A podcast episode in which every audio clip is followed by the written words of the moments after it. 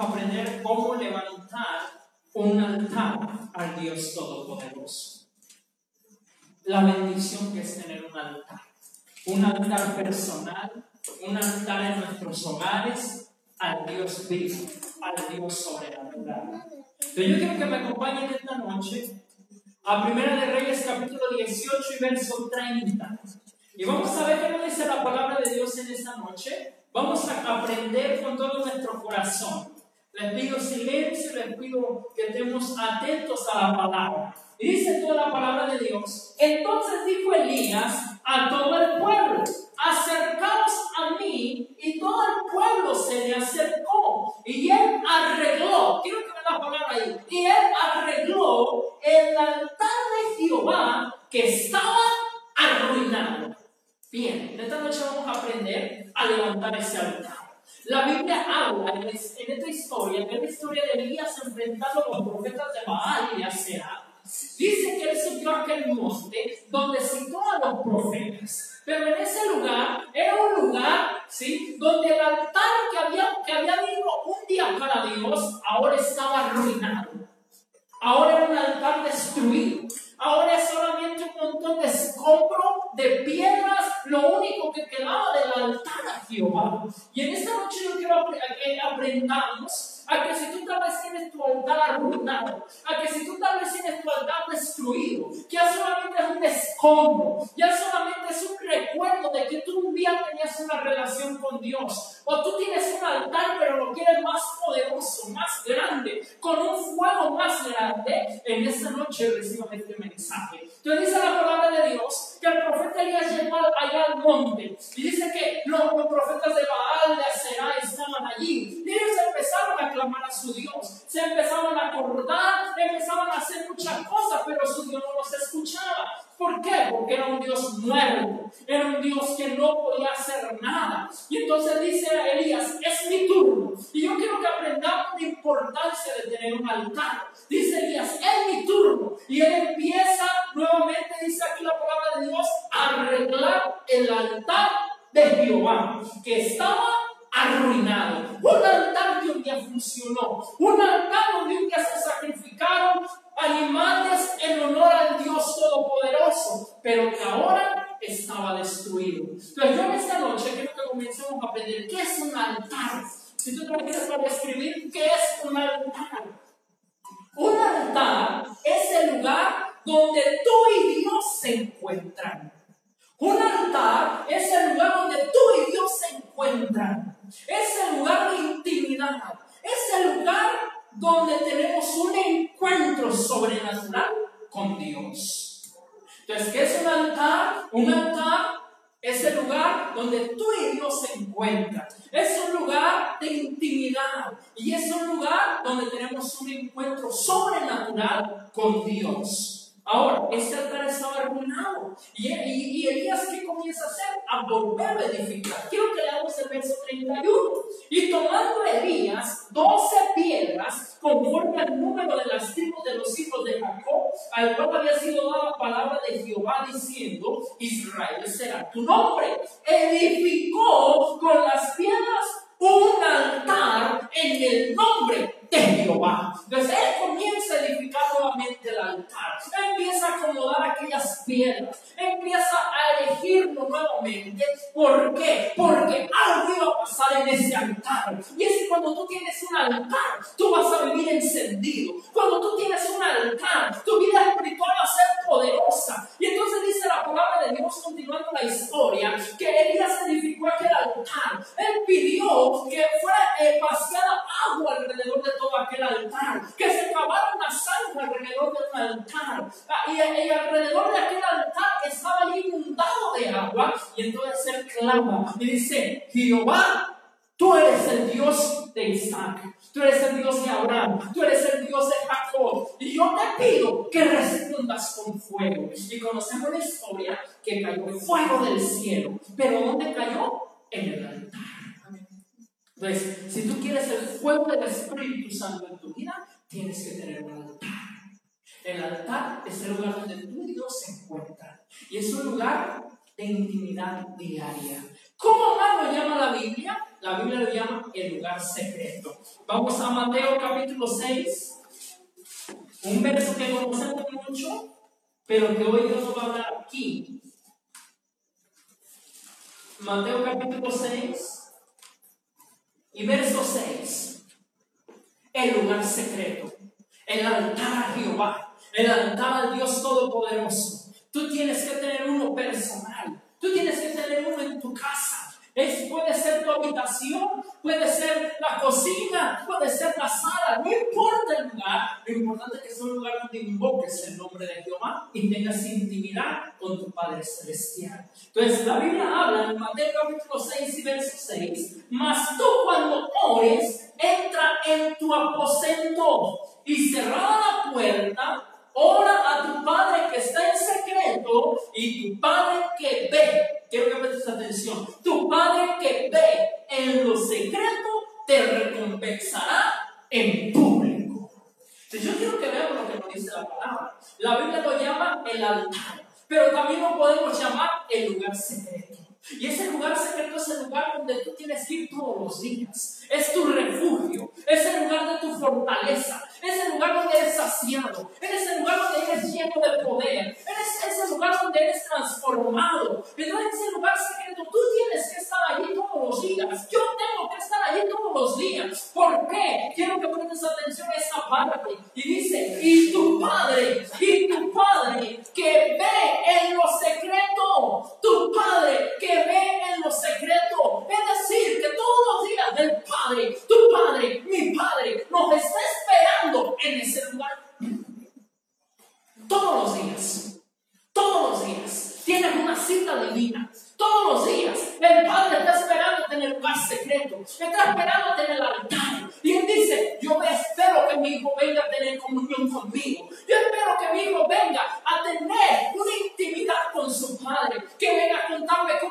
su día, que venga a poner, a poner su vida en sus manos, que venga a pedirle su, la bendición. Entonces, el altar es el lugar donde tú y Dios se encuentran. Ese es el lugar secreto, donde el Padre ve donde el Padre ve. Ahora, muchos de nosotros dejamos a Dios en esa cita plantados. Y esto me lo hablaba el Señor desde la semana pasada. Y me decía, hijo, muchos me dejan plantado en el lugar secreto. Y no saben que yo soy el que ve. Me piden muchas cosas, Quieren que yo los ayude en muchas cosas. Quieren que los saque de lo que está pasando. Quieren que los sane. Quieren que los bendiga. Pero yo no los veo en el lugar secreto. Yo no los veo en el altar. Tremendo, ¿verdad que sí? Entonces, yo quiero en esta noche que, que esta palabra penetre en nuestros corazones. Tú quieres que Dios te recompense en público. Pero ¿qué estás haciendo en lo secreto? Tú quieres ver la mano poderosa de Dios. Quieres ver la manifestación de su gloria y su poder. Pero ¿qué está pasando en lo secreto en tu vida? Cerrada la puerta. Entra en tu aposento. Cerrada la puerta. Tu Padre que te ve en lo secreto, lo que le clamas en lo secreto, lo que le pides en lo secreto, lo que estás allí intercediendo en lo secreto, va a manifestarse en público como una recompensa de que estás en el altar. Pero ¿por qué no lo vemos? Porque dejamos plantado al Padre en ese lugar. Preferimos hacer otras cosas. Prefieres andar en, las cosas, preocupaciones de este mundo, en los afanes de esta vida y dejas al Padre en el lugar secreto a solas. Allí te está esperando cada día. Allí te está esperando. Espera escuchar tu voz. Espera, está esperando allí escuchar tu adoración. Ese cántico que sale de tu corazón. Aunque se te salgan los gallos. Aunque no cantes bien. Pero el Padre se goza de verte en el altar y en el lugar secreto adorándole. Ahora, continuemos. Yo quiero que escuchen lo siguiente. El altar es lo que te va a ayudar a sostenerte en la vida cristiana. ¿Por qué nos caemos? ¿Por qué fracasamos en algunas cosas? Porque el altar no lo mantenemos encendido. El altar es un lugar que tiene que estar siempre edificándose. No lo podemos permitir como el pueblo de Israel que se arruinó. Se arruinó. Y muchos de nosotros permitimos que se arruinen. No, tienes que estar edificando. Desde el altar es el lugar. O es aquello que va a ayudarte a sostener tu vida. La vida cristiana necesita un altar. Entonces, quiero que continuemos aprendiendo. El altar es donde el fuego cae y consume todo lo malo. ¿Tú recuerdas la historia? Señor, responde con fuego. Fuego. El fuego cayó y dice que lamió aún hasta las piedras. Consumió todo, hasta el agua. Pues el altar es el lugar donde el fuego cae y el fuego, como decimos en otra ocasión, tiene propiedad purificadora. Consume. ¿Qué consume toda la maldad de nuestro corazón? ¿Qué consume todo lo que no es de Dios en nuestra vida? Pero sin un altar no está cayendo fuego. Ahora, vamos a ver, que escriba lo siguiente. Cuando tú tienes un altar, cuando yo tengo un altar, todo el mundo sabrá que el Dios al que adoramos es real. ¿Qué pasó? Dice que después de que vieron el fuego caer, todo el pueblo se arrodilló. Y todo el pueblo dijo, sí, Jehová es el Dios. Dejaron de creer en el falso Baal. Dejaron de creer en lo, incorrecto. ¿Para qué? Para creer en el único Dios. Pero Elías tuvo que manifestarles el Dios verdadero. Entonces, cuando nosotros tenemos un altar, todo el mundo tiene que saber que el Dios que adoramos, que el Dios que, que servimos y el Dios que predicamos es un Dios real. No es una burla de nadie nuestro Dios. No es aquel que, que, para que cuenten chistes de Él. No es aquel Dios para que estén diciendo que no existe. ¿Por qué dice mucho que no existe? Porque los que decimos que lo representamos lo estamos haciendo muy mal. Y lo dejamos muy mal a nuestro Dios, pero Elías no lo dejó mal. Elías provocó que el fuego cayera y que todos aquellos hombres que estaban en ese monte, que aquel pueblo que estaba sirviendo a Baal, empezara a decir, Jehová es el Dios verdadero. Ahora, que continuemos. Vamos a Mateo 23, 19. Mateo 23, 19.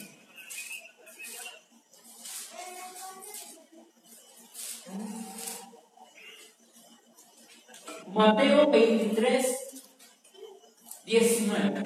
El altar es donde todo es santificado. Tu vida es santificada. Todo lo que pones en un altar es santificado. Mira lo que dice Mateo 23, 19. Necios y ciegos. ¿Por qué? ¿Cuál es mayor? ¿La ofrenda o el altar que santifica la ofrenda. Quiero que escuchen Todo lo que tú pones en el altar es santificado.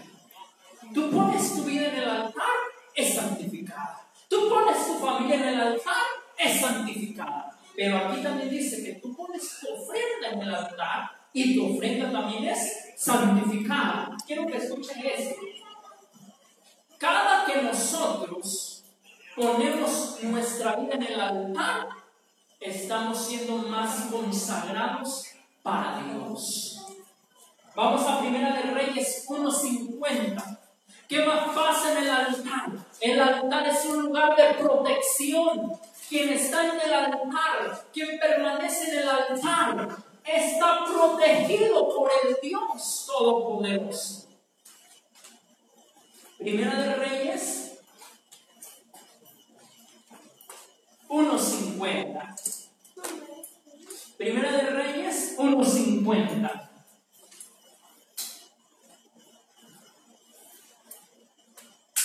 Yo quiero que vean,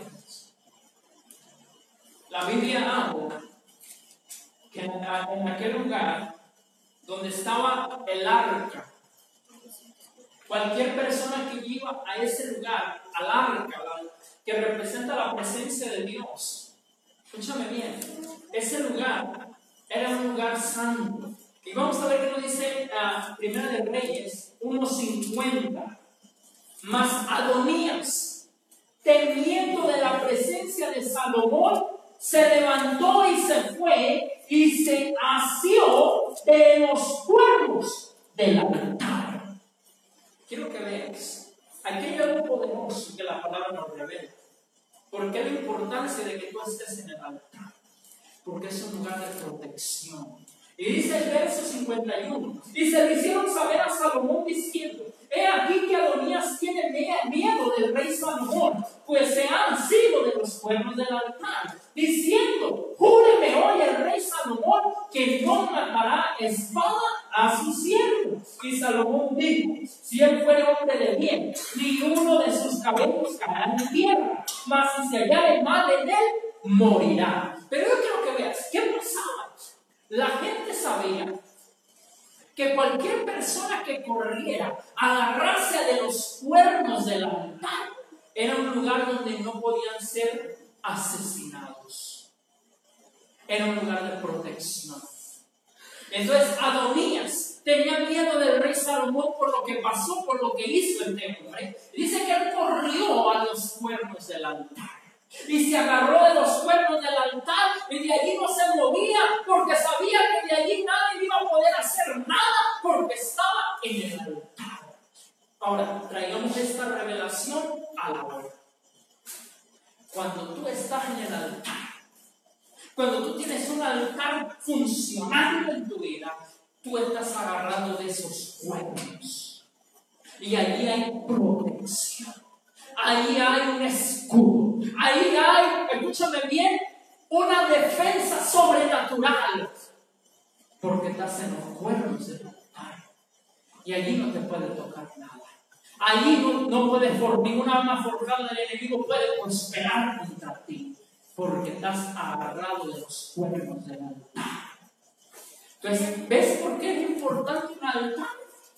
¿Ves por qué tienes que levantarlo? ¿Ves por qué no tienes que permitir que se te arruine? Porque corres peligro si no tienes el altar funcionando. Tantas cosas sucediendo en este mundo, tantas cosas sucediendo en la ciudad. Robos, secuestros, asesinatos. Yo necesito estar agarrado de los cuernos del altar. Tú necesitas lo mismo. Pero vamos a continuar ahora. ¿Cómo edifico mi altar? Vamos a cerrar. ¿Cómo edifico mi altar? Un altar, escúchame bien, se edifica con sacrificios espirituales, que en otra ocasión lo hemos visto. Pero ¿cuáles son esos sacrificios? La oración, el ayuno, la intercesión, la alabanza, la adoración. Pero yo quiero que me acompañes a Hebreos 13:15. Vamos allá rápidamente. ¿Cuáles son esos sacrificios? Hay sacrificios que a Dios le agradan y que edifican tu altar en mi altar.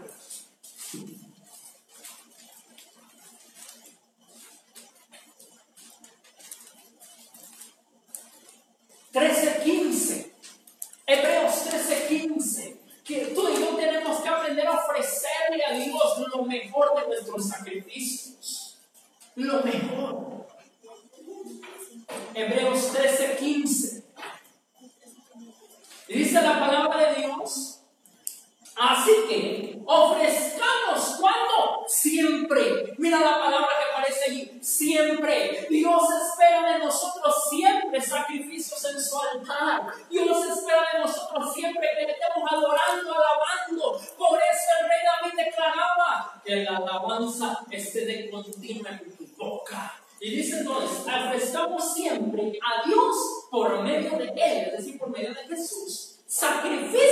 alabanza, es decir, fruto de labios que confiesan su nombre. Pero quiero que veas el verso 16. Y de hacer bien y de la ayuda mutua no te olvides porque de tales sacrificios se agrada Dios.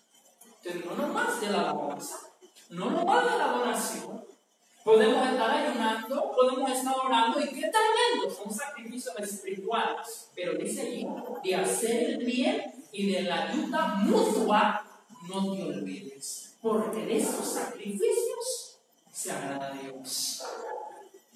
¿Conoces a alguien en necesidad? ¿Tienes la oportunidad de ayudarlo física, económicamente, espiritualmente, emocionalmente? Ayúdalo, porque de esos sacrificios se agrada a Dios. Estamos llamados a hacer el bien, no el mal. Ese sacrificio le agrada a Dios. Pero yo quiero que escuchen lo siguiente.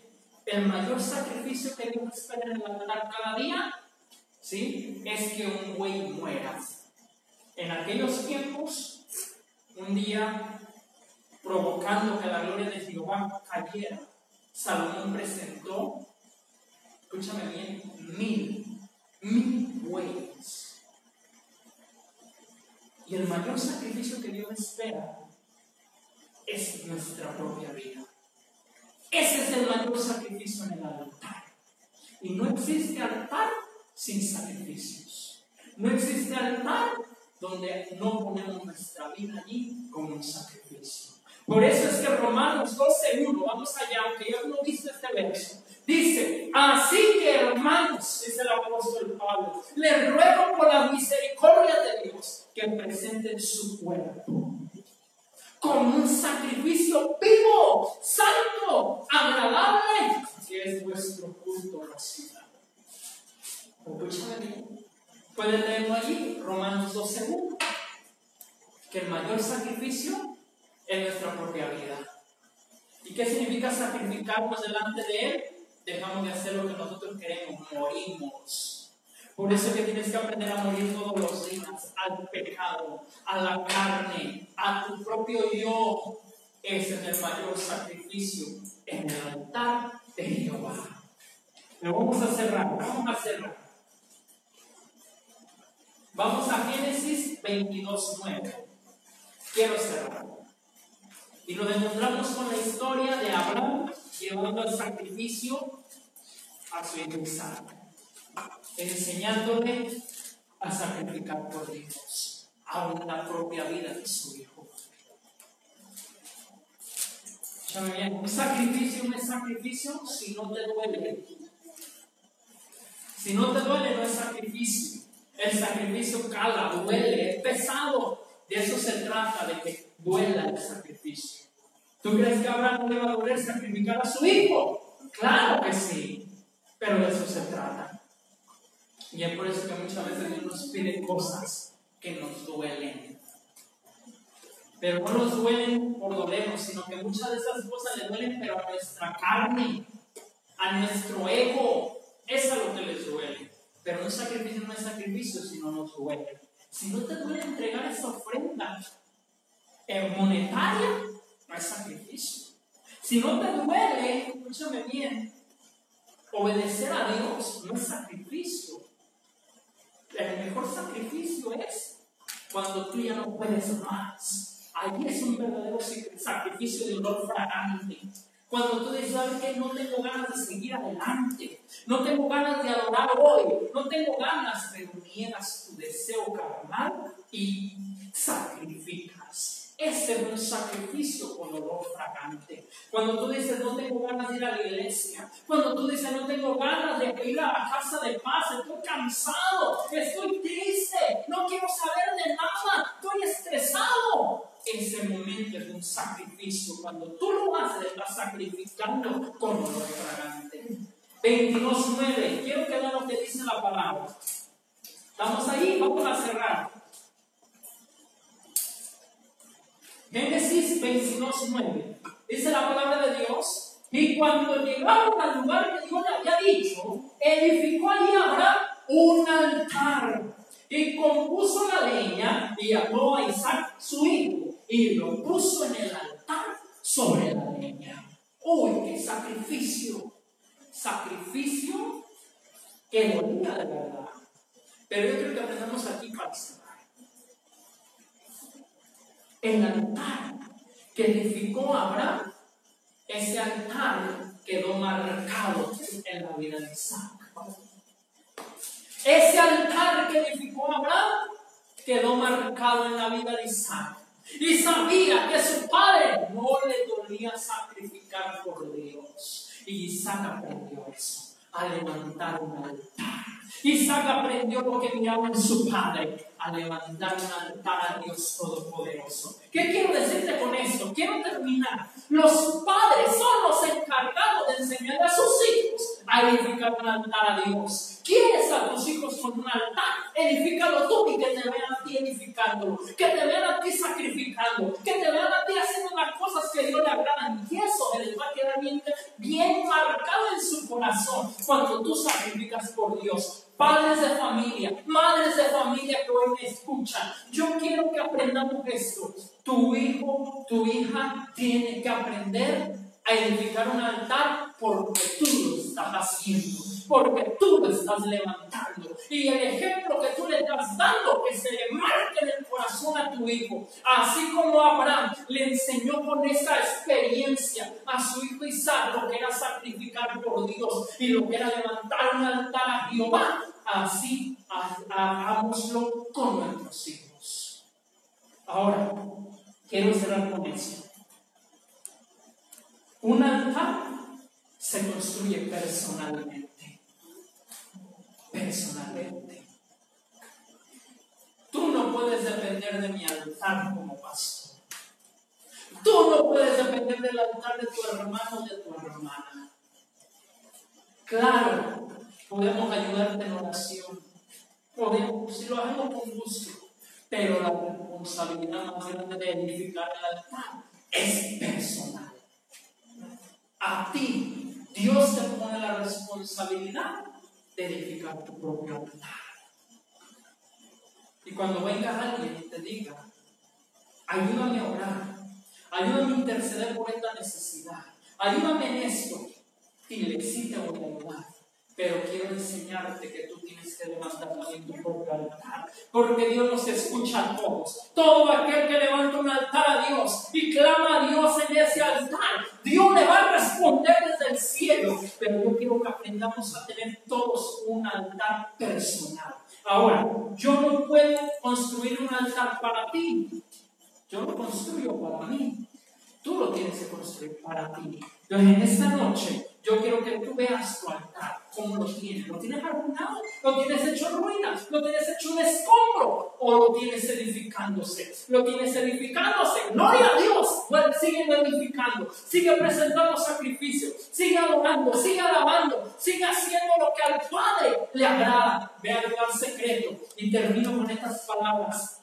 De ahora en adelante, de ahora en adelante, te reto te reto a que hagas un compromiso con Dios serio de no dejar a tu Padre en el lugar secreto plantado.